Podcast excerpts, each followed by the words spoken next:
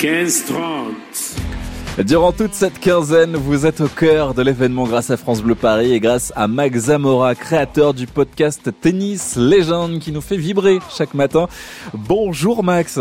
Salut Johan, comment ça va? Bah ça va super. Alors justement, c'est vrai que quand on pense à Roland Garros, il y a de nombreuses questions euh, qui, qui, nous arrivent, euh, notamment côté finance. Euh, combien gagne-t-on en jouant en terre parisienne, Max? Alors déjà l'évolution elle est considérable au fil des années.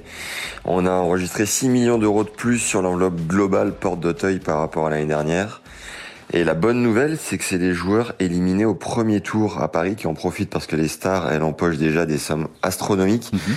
Donc ça les aide le reste de l'année à voyager, payer leur structure.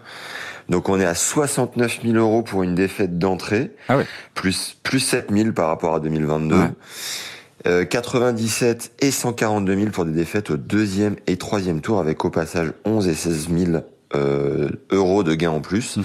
Et pour info, les lauréats hommes et femmes ont la parité. Ils empochent le même pactole de 2 millions 300 000 euros avant taxe, évidemment. ça laisse quand même rêveur. Euh, on a parlé euh, des gains pour les stars du tennis mondial, mais combien gagnent les anonymes, on va dire entre guillemets, des qualifications? En qualif, c'est la jungle. Euh, les joueurs se battent comme des forcenés, à juste titre, parce que les montants sont beaucoup plus importants que le reste de l'année. Ils, ils, gagnent 16 000, 22 000 et 34 000 pour les premiers, deuxième et troisième tours de qualif. Il faut aussi prendre en compte, dans ce que je vous disais, les frais des joueurs qui payent la chambre et la nourriture de leur coach, préparateur physique s'ils en ont, et ça chiffre vite, surtout à Paris. Alors qu'en est-il aussi des, des, joueurs, des joueuses euh, moins connues du, du double et, et double mix notamment? Alors déjà, les gains sont à partager. Ouais. 17 000 contre 5 000 au premier tour et 590 000 pour les vainqueurs contre 122 000 euros pour les paires mixtes. Ah ouais, quand même. Euh, un mot, Max, sur euh, parce que c'est vrai que bah, là, il y a cette tristesse parce qu'il y a plus de Français euh, en lice, mais un mot quand même sur les affiches du jour parce qu'il y a de belles affiches ce dimanche. Alors juste avant les affiches du jour, il y avait les handisports ah, oui. et les quads, ouais, juste pour préciser. Le, donc le tennis fauteuil ou euh, quad, c'est les joueurs qui ont une déficience des membres supérieurs. Donc eux, leurs gains vont de 7000 à 60 000. Donc pareil, premier tour et vainqueur. Et juste, petite question test, Johan, une idée de ce que Yannick Noah a lui gagné en remportant le tournoi en 1983 ah, Alors ça, c'est une bonne question. Euh, j'ai envie de dire proche du, du million, non? Figurez-vous qu'il a gagné 50 000 euros ah. en gagnant le tournoi en 83 et en devenant littéralement une légende vivante du tennis français, ce qui est quand même fou. Je vous l'ai dit il y a, il y a 1 minute 30. Aujourd'hui, on est à 2 300 000 euros. Voilà, donc ça a juste explosé. Ah ouais, l'écart, il, il, est considérable, ça c'est vrai.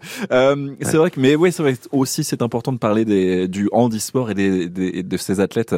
Euh, L'affiche quand même aussi, les affiches du jour, ce qu'il ne faut pas manquer euh, sur les, les terres battues, sur la terre battue de Roland. Alors aujourd'hui, on retrouve Alcaraz Musetti. Ça va être un premier gros test après une semaine pile de tournois pour la pépite espagnole.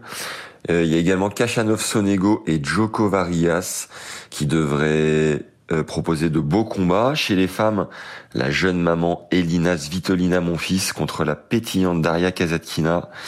Et la prétendante au titre, Sabalenka affronte l'américaine qui revient fort, Sloane Stevens. Ah bah. Et évidemment, bonne fête à ma maman. Mais oui, ça c'est vite. ça c'est aussi c'est important, euh, Max. Vous faites bien en tout cas. Merci beaucoup pour ce tour d'horizon et c'est vrai que c'est toujours passionnant de vous retrouver euh, le, le week-end à 8h25 et puis on vous retrouve aussi toute la semaine du lundi au vendredi à 17h50 pour les indiscrétions de Roland Garros sur France Bleu Paris. Merci cher Max et donc rendez-vous demain. Merci Johan.